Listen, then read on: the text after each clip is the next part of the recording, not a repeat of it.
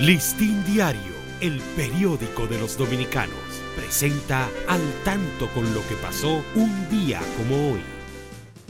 22 de abril de 1955 fue creada la Dirección General de Aeronáutica Civil, DGAC, entidad oficial responsable de regular la aviación comercial del país.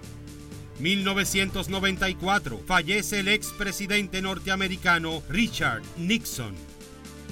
Listín Diario, el periódico de los dominicanos, presentó al tanto con lo que pasó un día como hoy.